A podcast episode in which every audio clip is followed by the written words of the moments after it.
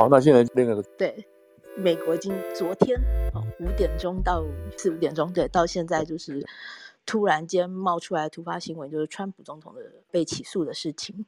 那副总帮我们介绍一下好吗？对，那我我先讲先讲最新的吧。最新的情况就是最新的情况是，川普下个礼拜二，礼拜二，礼拜二坐飞机过来到纽约。哦，不是礼拜，他礼拜一先来住川普，哦，对对对，然后第二天就过来。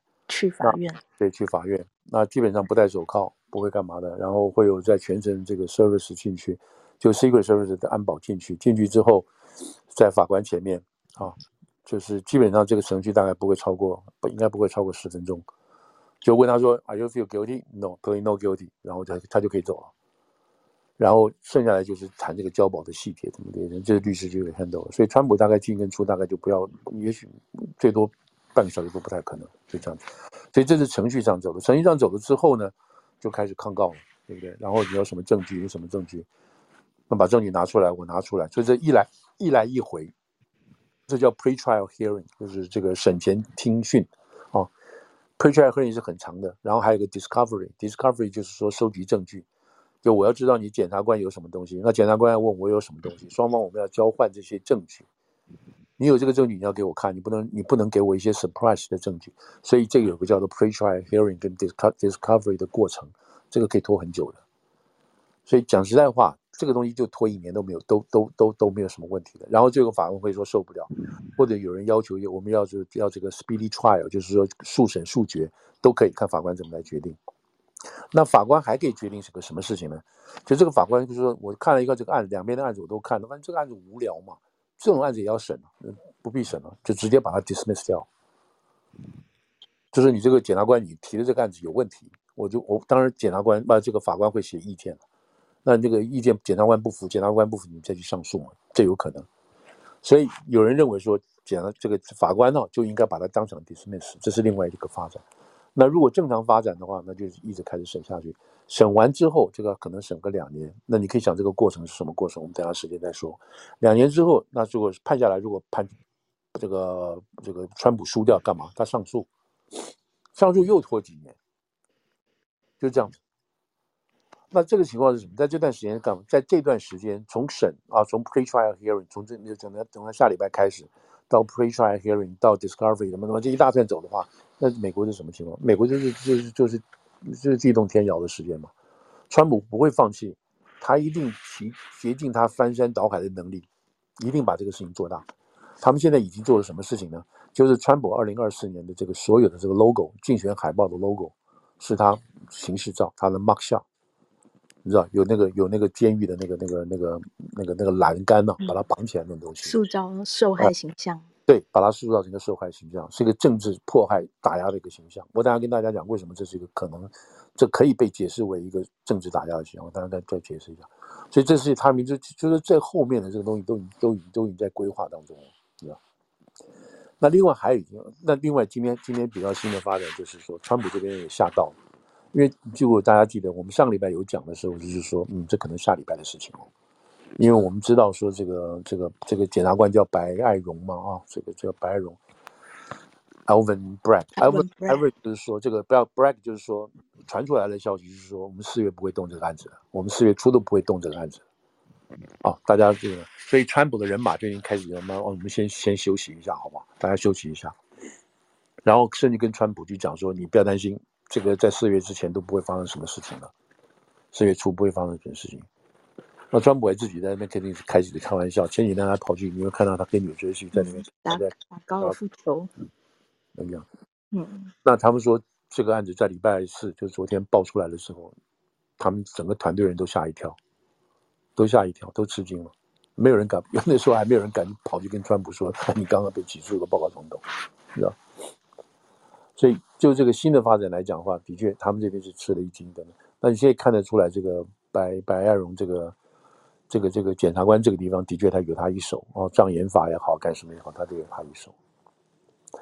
那好了，那这第一个，这这现在这个情况是这样。然后纽约市如临大敌，这个如临大敌也是很混蛋的事情，你知道为什么？就是故意要制造说川普是一个 troublemaker。你看我们准备好，我们就怕任何事情出来。拜托，你除非在纽约市，这基本上就是一个民主党的这个城市，你知道，就是这么简单。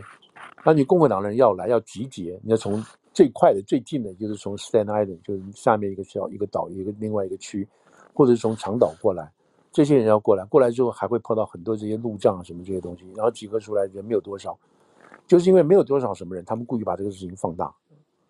所有的警察三万多警察都不准休假，全部跟我待命，便衣的也好，制服也好，全部休假。然后 patrol car 这个就是巡逻车到处在开等等，如临大敌。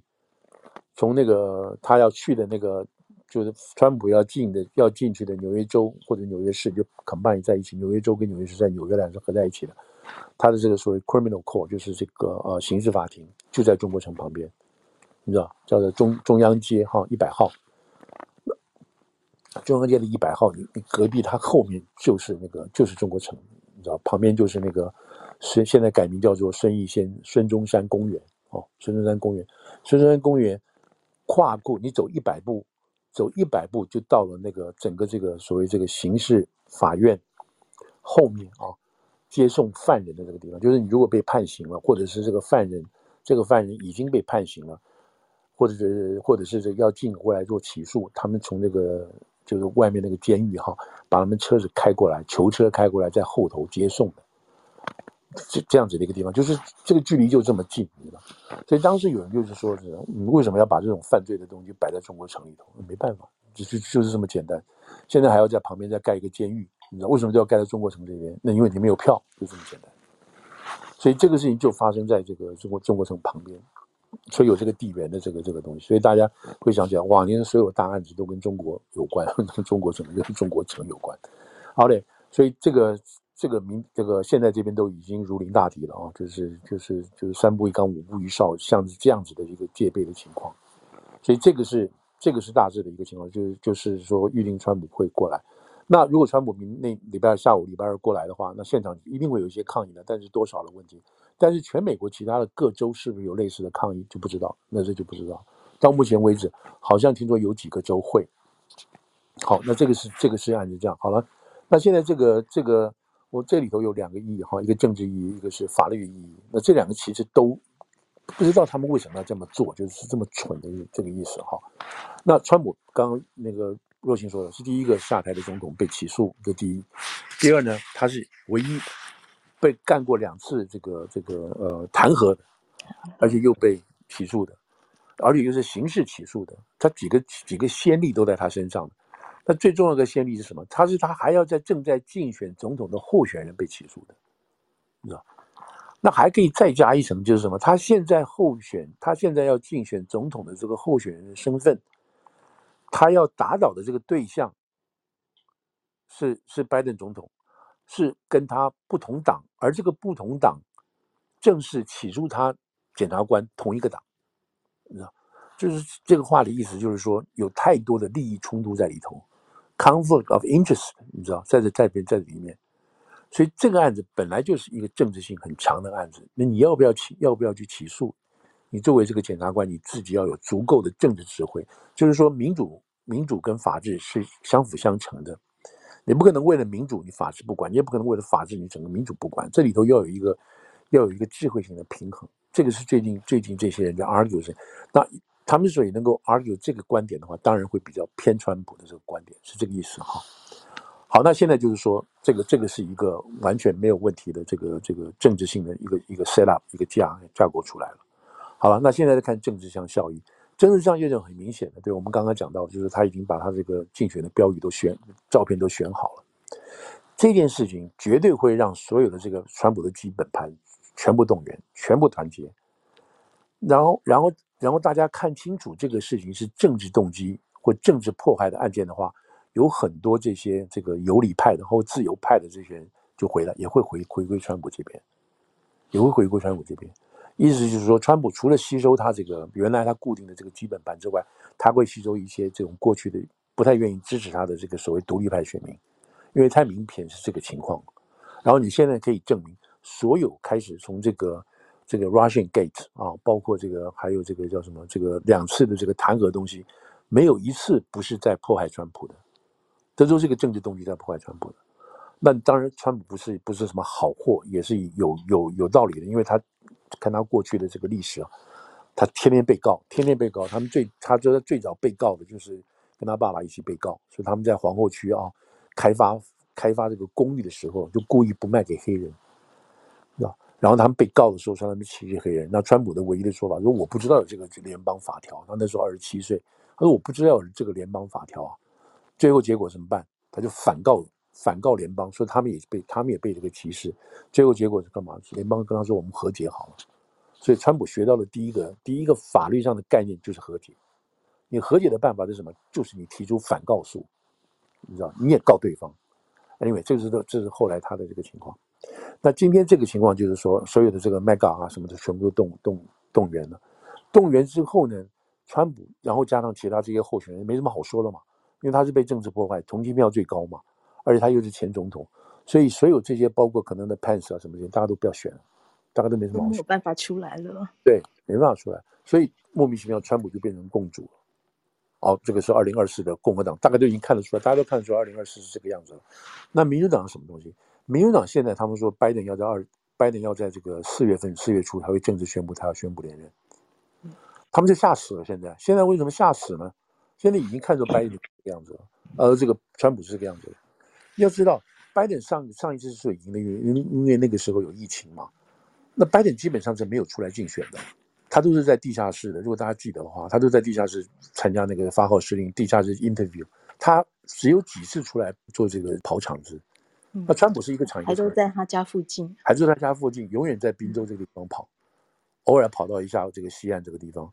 所以川普啊，拜登那个时候因为疫情的关系，他就就是尽量少曝光。尽量少曝光的情况下，就减少他讲错话、跌倒啊什么一大堆这些事情。可是现在没有，现在没有这个东西了，现在没有这个疫情了，他就必须要出来百分之百的全面应战了。那这个这就恐怖了，这个一对比出来就发现，你知道，川普就好像吃的那个大力丸一样，每天跑来跑去不睡觉的，对不对？嗯。那这样子一对比起来，你先不要讲什么政绩了，那到的那个时候。通货膨胀也好，或者是乌克兰战争也好，或者是跟中国之间对抗，你都不知道这个这个到底是是一个什么结果，他能不能够符合全美国老百姓的这种要求跟你一样？所以这个时候共和党，这个这个民主党就吓坏了。现在这个时候，可是检察官这样做不就是为了要力保？你说的一点没错，所以他们就怀疑，就是说 这个这个这个白荣这个 Bragg，你在 What are you thinking？你在想什么东西啊？你在你在算什么东西啊？还是他只想到他自己？对对对对对，他想到他自己，就是就是你你你你每一句话都都都是对。他想他自己，他想到他在 Progressive 里头，他想到他在 Work 里头他的地位，他的这些事情。这等会再讲的再讲再再深入讲一点。那而且说明一件事情是共民主党里头，民主党里头人，民主党全美国的民主党有两大帮派，那么三大好，以前比较多一点。三大帮派是什么？芝加哥帮，一个是加州帮。另外是纽约帮，芝加就是民主党党里头哈，芝加哥帮是很重要的，因为奥巴马从里面出来的嘛。然后现在是加州帮当道嘛，你知道，就是这些这个什么，这个叫什么呃，这个卡梅拉，呃，那个那个还有这个 New New 那 News 也都是都是这边出来的。那纽约这边就是 Cuomo 啊，以前这些 Cuomo 这些老一辈的这些东西，你知道。那现在是现在，所以。所以就是说，这些人现在党里的这机器没有办法控制这些新生代的这些人，对吧？好的，那他为他自己去想什么东西？那我等下会讲到这里头的这些，他他为什么要这样？不是他这样子做，怎么会？怎么可能会这样做的原因？所以现在就是现在有现在这个在选举的角度来看的话，就是川普已经可能又被共主了，因为即使判刑都没有关系，他还是可以选总统，因为宪法里头并没有规定说。这个坐过牢的人也好，或者是说正在有案的人会被起诉不能选，都没有这些规定。他只要你符合多少四十岁，然后在美国居住多少年等等，在美国出生等等这些就可以了。所以就就宪法角度来，他竞选总统是没有问题的。那竞选之后是不是还可以继续执政呢？可以，他他们也都说他在牢里头都可以办公都没有问题的。他如果真选上的话，所以现在这个综合性的情况来讲，就是拜登。你要不要？你要不要出来？你不先，如果你拜登不出来，那你现在要找谁？那当然是这个这个 Camara 就很厉害了，他就这个这个贺锦丽他就想要出来了，因为他是副总统嘛。那这个时间上来了就来不及，你这个民主党你还要经过一轮的厮杀，谁也不服谁，最后出来的这里头就问题就非常大了。那那个时候就等于说川普等于是以逸待劳了。如果说川普是百分之百是选定的话，这样子。所以现在他们是共和党里等于就是说啊，大家赶快去准备好那个什么嗯 party 的衣服啊，什么什么彩券都买好，因为我们会赢了，你知道是这样子。准备 party 的衣服。对对对对对，对都已经开始在做这些，开始这种当然有一半是笑话了，就是说他们的确觉得这是出问题了。好，我们现在回到案情的情况。那这个是一件非常无，就是非常无聊，也非常这个这个大胆的案子啊，是一个很很很奇怪的这个案子。那现在控他大概有三十四条的罪名，那这三十四条的罪名，在麻烦点这个地方会有一点麻烦的地方在这里，就是说，如果单单就所谓封口费的事情来讲的话，这是个小案子，真的是小到不行的案子。但是现在还有三十四条，怎么可能会有三十四条呢？表示这里头有一大堆。又被这个所谓白爱荣调查出来的有关于川普的公司，或者是其他折口费的人，能不能出来这样的能弄来弄他的？那现在外面所知道的就是这个所谓这个折口费，遮狗费所涉及到的是变造商业文书，是这个罪，哦，这个罪弄堂，等等这样子这样子，所以现在还不知道，到了下礼拜二正式才会知道到底还有什么其他相关的罪正在弄川普，现在还不知道。对，文书我们都还没看到。对，因为那个那个那个 indictment paper 啊，就都还没有公布嘛，大家只是放话放话出来的东西。好，那现在回去什么事？那就回去到我们讲这个。那当初他跟这个这个燕星啊，这个这个这个是这个 Stephanie Clifford 这个女的原来的名字，现在知道叫 Danielle Stone Daniel，我们叫她风尘女好了，风暴女好了，嗯，风暴女。那这个风暴女她跟川普的确是有一些婚，我都不能说婚外情了，那没什么好情可以原，那就是婚外遇了，没有情了。没有，那川普是有照顾到他啊。是，那川普就是一基本上的花花公子嘛，你知道他，你所谓花花公子，意思就是说他到处跟女生来往什么的，然后他有很多照片都可以证明这些事情嘛，好呢。那在二零一六年，他跟任杰流关系，让他出来选总统，然后眼看就快要赢了，然后这个女的不知道睡，这个风暴女不知道睡了谁的这个谁的这个挑拨或是开示。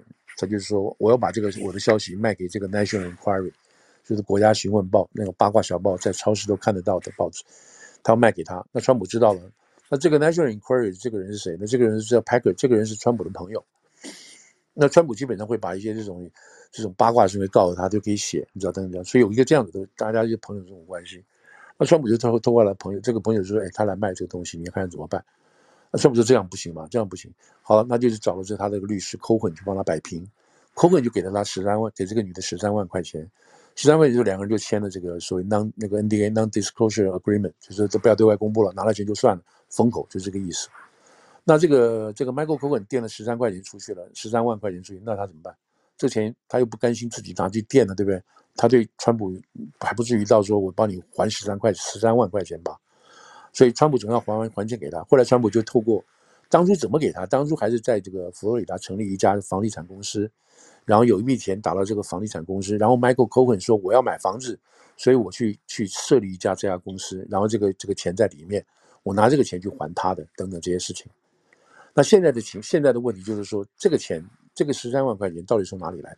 是川普你自己出的呢，还是川普你从你的竞选经费里头出来的？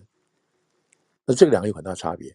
那我们现在知道是什么？这个钱是从川普组织出来的，就是 Trump Organization 出来的，出来的给的这个 Cohen。然后这个法这个这个会计上所编的名目是 Legal Service Legal Expenses，就是法律支出。法律支出就付给这个 Cohen。这个因为做了事情，所以我们付他十三块钱的法律费。但是是做了什么事情不知道，这个没有讲明白。但是账目上是这样子的。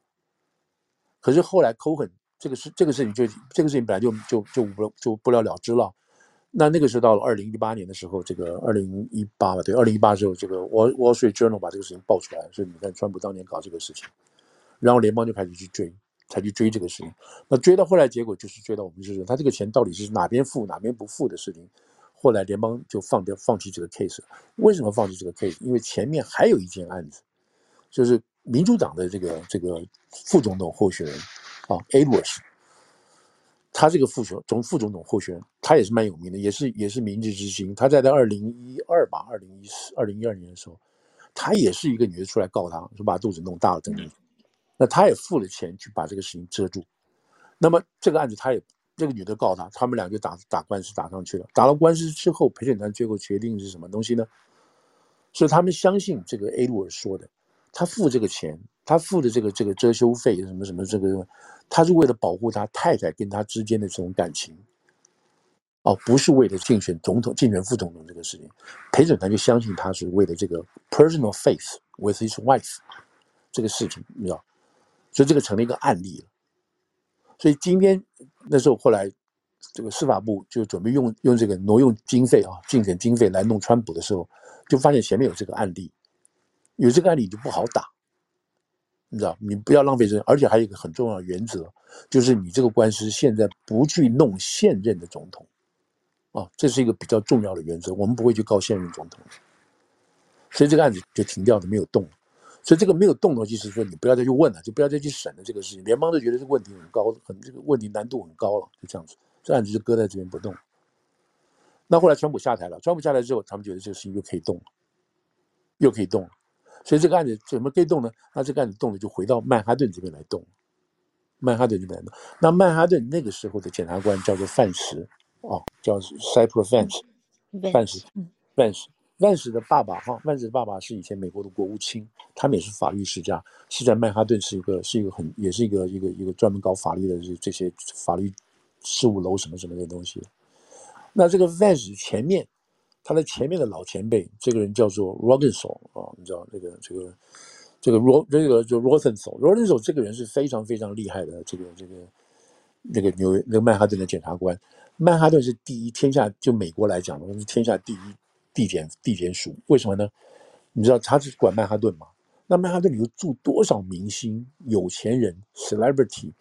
你知道还有这些法官呐、啊，什么金融家？对，银行家。对，银行家，你能想象的这些人都住在这边，你知道？这些人只要出一件事情的话，都归他管，都归这个摩根州管。所以他的权力非常大，他搞掉一个一个人就是搞掉一个人。记得有一次那个世界银行总裁有没有在酒店住，然后就性侵一个女的？这个案子也在他手里头。所以这个摩根索是非常非常 powerful 的一个一个一个检察官，总统比总统都厉害。那川普那个时候就很想，川普那个时候是我们以前跟大家报告过，川普是从这个困是起家的，他爸爸是专门就是他老老川普是专门盖一些那种所谓讲白了，也就是一些平价住宅了，这些事情就不是什么高档次的这些东西。那川普年轻。他就很羡慕这种曼哈顿这种金坠子民的这种这种这种高级的生活什么什么的，他就很想打进来，你知道，打进这个圈子。可是人家都是世家，人家都是有钱人家，就看不起这个。他算是第二代移民嘛，就看不起你们这些人，知道？你这种土气的人就不要进来。所以川普一直很想接近这种这种这种所谓上流社会嘛，这样讲好。最后花了很大功夫，很大功夫，这里面细节都不谈了。最后是这个 Morganso，Morganso 就把川普引进引进到这这个这个上流社会。那上流社会其中很重要一个叫说是警察运动、警察运动或体警察体育基金啊，这是个慈善组织。你知道慈善组织，所有这个曼哈顿有钱的人都一定要参加这个慈善组织，捐钱给警察等等这些事情。这是一个最高档的，在曼哈顿来讲是最高档的，比可能因为这是涉及到公益嘛。Public interest 的，还有 public service，比你去参加什么什么什么那个什么大都会的什么什么那些那些宴会要来的既公正，要又又光明又漂亮的。川普很想进，后来摩根说就让他进来了，所以进来之后，川普在这边开始发展他的人脉，即使还是很多人觉得他是看不起他的，你知道，等等这样，所以那个时候川普就跟摩根手有联系，这个办公室有联系了。所以，川普出了有些事情的时候，摩根索基本上是帮他啊，帮他 cover 住的，你知道，帮他 cover 住的。但是后来摩根索就死掉了，死掉之后就换了 Vance，也没有多久啊，大概十年左右。然后现在好死不死就换了现在这个白爱荣。白爱荣是什么背景呢？他就是他也是一个是一个检察呃助理检察官，但是他是黑人，他又在 Bronx 长大。所以这一派的这种思潮啊，就影响了这些新的、这种年轻一辈的这些助理检察官，你知道，社会改革、司法不公，你知道，对少数族族民族裔有歧害、有歧视，然后整个社会要负很大的责任。因此呢，他们偷东西也好，抢东西也好，都不能背负重要的责任，而且应该对他们要降低刑期什么的。这一派思潮，对吧？是这样子的一个，就是说，我们现在在谈到川普的时候，他所面对到的现在的这个曼哈顿的这个联邦检察官，或者是说整个美国大都会的啊这种联邦呃这个这个地方检察官，他面临是这样子的一个一个氛围，是面这样子的氛围。我们等下在背后讲说这个事情这个影响会很大的原因在哪里？好了，那这种情况下就是说，后来那范斯呢就接了这个，因为川普下台了嘛，那范斯就把这个案子接起来，我们在里头看。因为这个封口费是在纽约这边付的，是 Michael Cohen 那边付的，所以这个案子就落到曼哈顿的这个电梯地检署来做，他来做。那这个范斯呢，他进来看了之后，干这个案子，他看了，他觉得难度非常高，那就可以弄川普，可是难度很高。再加上他刚刚离那个 Roggenso 不远嘛，哈，所以后来他考虑了很久，这个案子他就不做，他就不做，就放弃掉。放弃掉之后，他后来他就退休了。退休之后，就由这个白爱荣上来接这个案子。白爱荣上来之后呢，也把这个案子拿来当做一件事情来做，你知道，因为整川普嘛，整川普是他们民主党人，每一个人都希望都希望参加一份的嘛。那谁能打得最重越凶，那这个人越了不起嘛，你知道，他有他的这个 吹嘘的这个权利嘛，哈。那他进来看了之后呢，我我现在不讲实质内容，他进来看了之后呢，发现这难度也很高。后来他宣布他不起诉了，他这个案子他就放弃掉了。放弃掉之后，这里头有两个助理检察官啊，两个助理检察官就很火，都是白人，很火。那你怎么可以放弃呢？这个我们可以整川普的时候，你就可以放弃，等等这样。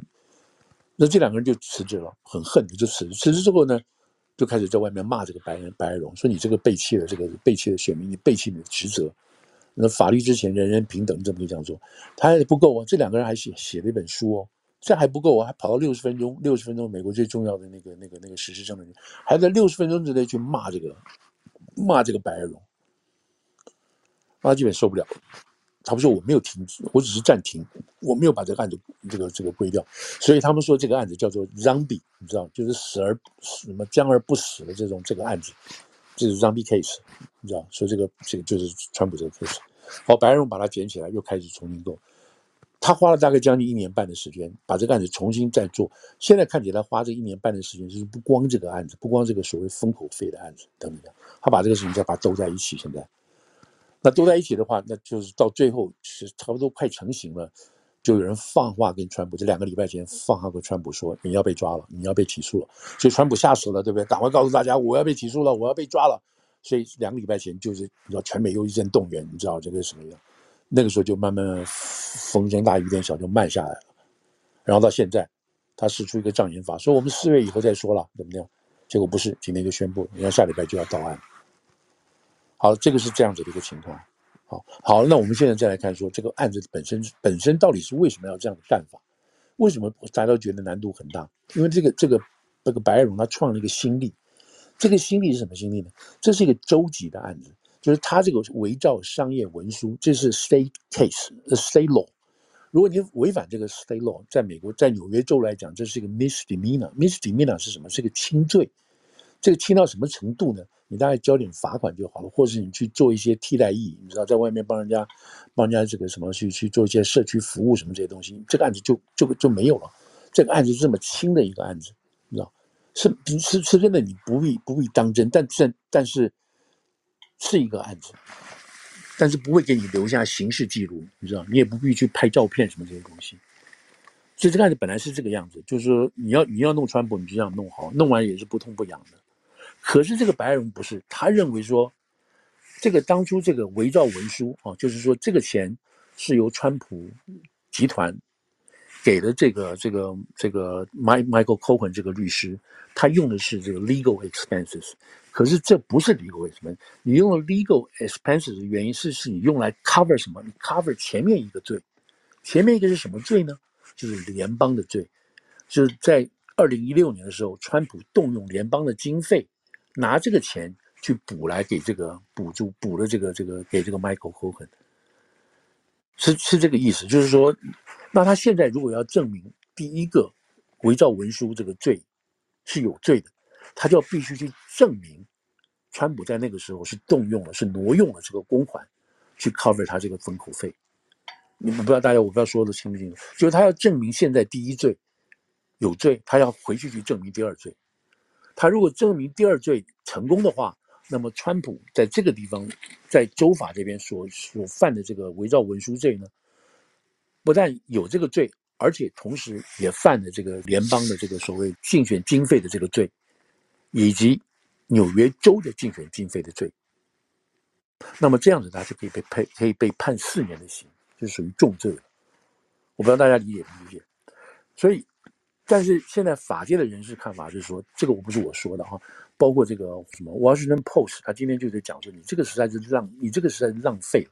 你用这么一个 weak 的 case 来起诉川普，你实在是非常愚蠢，就骂这个白俄容的意思。因为他如果要他要定川普。有这个所谓伪造文书，他必须先去证明川普在那个联邦那边是有挪用公款，而且他挪用这个公款的目的不是他说的是为了个人的名誉，为了个人跟家庭的这个还有太太的面子，不是，他是为了 cover 他自己，万一这个事情爆发之后对他选举有影响，所以这个钱，这个钱是用来跟选举相关的钱，而不是未来你自己家里的钱。那这个你拿这个钱去去做你的封口费，那就是就是等于说是挪用了，就是说你不当使用这个这个这个大家捐款的钱，就犯了这个联邦的这个 campaign finance law 这个罪，那这个就比较重的罪。可是问题，联邦在二零一九年的时候，Michael Cohen 就认罪了，认罪的说没错，这个钱是我在付的，那联邦就把这个案子基本上就结案了，也不再去追了。他也知道难度大，所以不追了。所以现在这个这个检察官白爱荣，他要去证明前面那个是有罪，以及来以可以来证明他现在是伪造文书，这个难度非常大，因为他从州法跳上去去去去做那个联邦法，让联邦法来定了之后，再来完成他州法的这个这个起对起诉程序。他们说这个是在法界上来讲是一个 breaking a new ground。如果大家去去。去 check 的话，分析它是一个 breaking，就是说走前无前无古人所走之路，一个新的案例。那这个新的案例能不能够为陪审团所接受，以及川普的律师会反驳他这些事情，以及主审的法官会觉得你这个检察官未免野心也太大了，没有前例，而且你现在对抗的又是一个总统。啊没有必要用这样子的重刑，这样子的东西来对付总统，所以这个案子就变成是一个现在大家就在说，这是一个完全不可能预测的一个案子，因为里头变数实在太多了，包括你检察官临场表现都有问题，哦，所以这个是一个这个很多人就觉得说，你如果要弄总统，你如果要弄总统级的啊这种这种所谓这种罪犯的话。你最好是能够一剑封喉的，你这个这个案子案子大证据充足到他没有人可以可以替他辩护，所有的这个选民看到这个证据都说那没办法，那就是他他他就是有罪了。但是你不是一剑一招封喉的这样子的罪名的这个证据，你是模棱两可的，你要费这么多事情去做这个事情，那这个政治人物。他不是一般的什么州长或者市长什么的，这都很小。他是全美的政治人物，美国有一半的人投他的票。那你用这样子的东西去去去起诉，没有这么大的这个把握去起诉这个总统，你就制造国家的对立了。那这个对民主是有还是不好呢？是好还是不好呢？你这个这样对立下去的时候，整个国家就陷入这个吵架、这个摩擦什么的这样搞下去。那没有错，人人法律之前人人平等，no no no one is above law。好啊，那这个话说的是，那我们要付多少代价呢？那这个这个检察官，你是不是个法盲呢？你是不是你懂这个法律呢？法律跟社社会的现实的意义跟结合的意义在哪里呢？所以这个就是现在，就是说，人家就觉得说，你这个小子是政治动机，是政治动机。为什么你怕被你的这些 woke 的，还有你这些左派人去批评你？你为了要，因为川普还有其他很多案子嘛，对不对？联邦的一个一个是 Mar-a-Lago 的案子，另外一个是 Georgia 有关于干涉选务的案子，另外再有这个一月六号的案子，这几个三个大案子，这几个案子合在一起还要花时间的，而且呢，这个案子因为这个证据都比较确实嘛，所以这个功劳没有人什么可以好谁拿给谁拿得到的这个功劳，检察官就是这个检察官，那只是办办事的人。可是这个案子封口费这个案子，所有的东西就留在这个焦点就留在你这个主审检察官，就是你白尔文身上了，所以他一下之间在历史上就是留名了，真的是留名了。他是第一个起诉美国前总统的这个检察官等等这些事情，哪怕是输了都可以。所以，所以人家说这是一个，所以川普会说这是这个案子本来就没有什么的案子，你你你如果不是我的话，你你连这个案子你根本就不会去不会去起诉的，你不会花这么多人跟时间的。但是你就是因为我，为什么你就是要追杀我？你们这一票人就是要追杀我，让我难堪。所以，川普从个人的从个人的私生活，从公司的商业行为，从他政治的倾向，每一方面每一方面，这你我们可以看到的这个主流媒体。都在追缴他，已经多少年？已经前后已经六年了，还在追他。我这样讲不是说我在支持川普，no no no，大家先不要把这个把他名字就 K 上来。我只跟大家报告这样一连串的这个事实，从二零一六他开始选，一直这样的，现在这个情况，一直一直到今天哦，这个川普这个百毒不死的人在这个地方，他还在继续。我只把这个情况跟大家这样讲出来，然后川普不断的反抗，不断的脱逃，不断的再抓他。再脱逃，再多扎的这样子的一个过程，我跟大家报告，这不是代表是在支持川普哦。那川普当然有很好的律师团队啊，等等这些东西在帮他打这个事情，他几乎没有一次他被定下来了，他几乎都跑掉了。那他们说这次就很难了，因为什么嘛？这次真的是五花大绑，你有三十四项罪，你逃了第一项，逃了第二项，逃不掉后面六项七项，是这个意思。好。所以现在川普就是在这个案子上，他有个 big trouble，他是有个 big trouble。那唯一的方式就是什么？法官觉得这个案子无聊，法官觉得这个案子是联邦的案子，你这个检察官地方的，你在那边搞什么搞呢？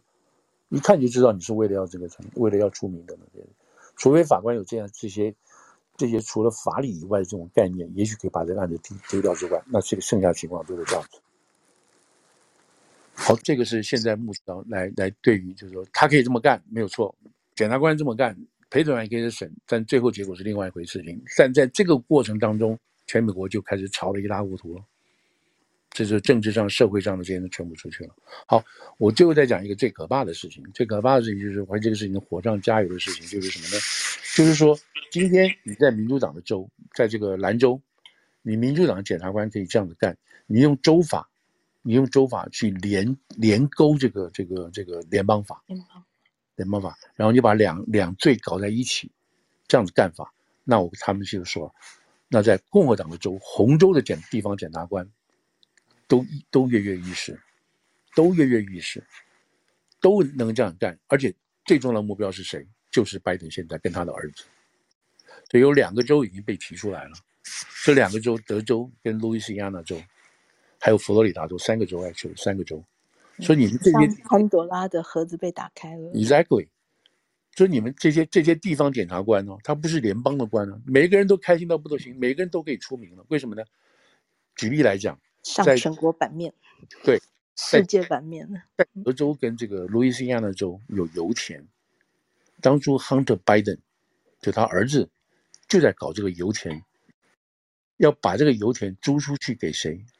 租给中国的华能公司，就是就是这个这个这个这个胡慧中的先生何建明，嗯，他们一票人，叶建平那个那个那个何什么明啊，跟叶建平一票人，他们成立的这个中国华能公司，那个时候中国缺油，要全世界搞油，其中有一部分去贿赂，透过联合国这个场合见面，可以把钱交给这些乌干达啦，还有查的这些国家的这些腐败官员。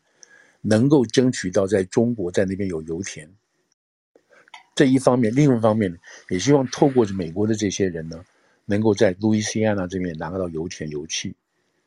那好处会给谁？就是给中间这些人。中间这些人是谁？亨特·拜登。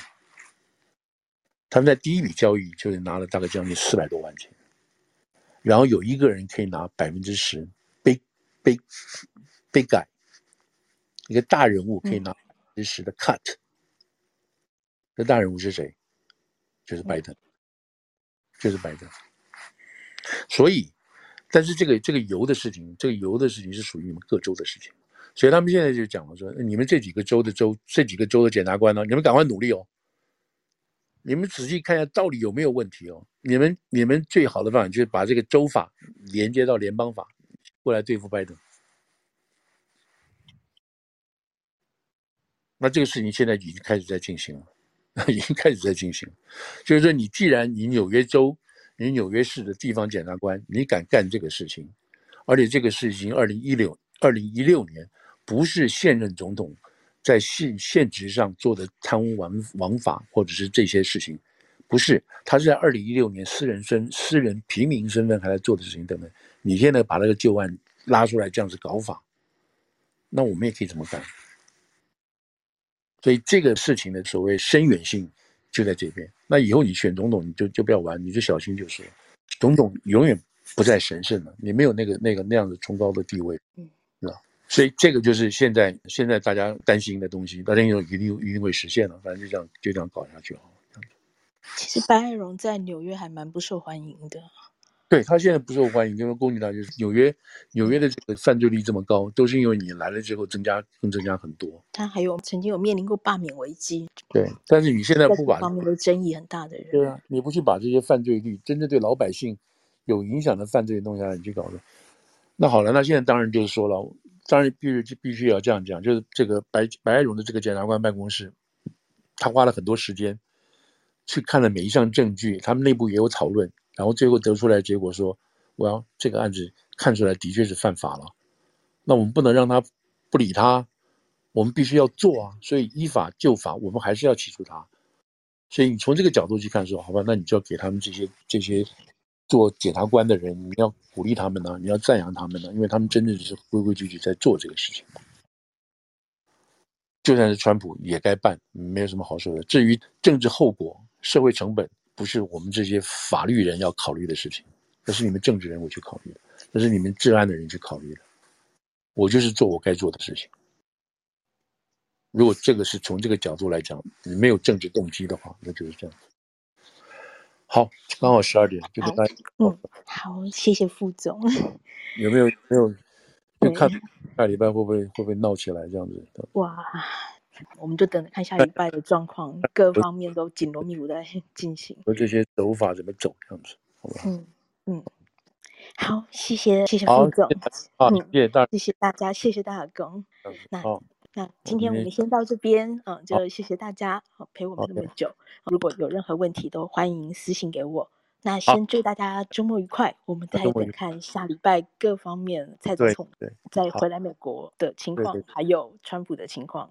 希望平安去平安回来。好，OK。是是，好，谢谢大家。见，再见。嗯，下周见，拜拜。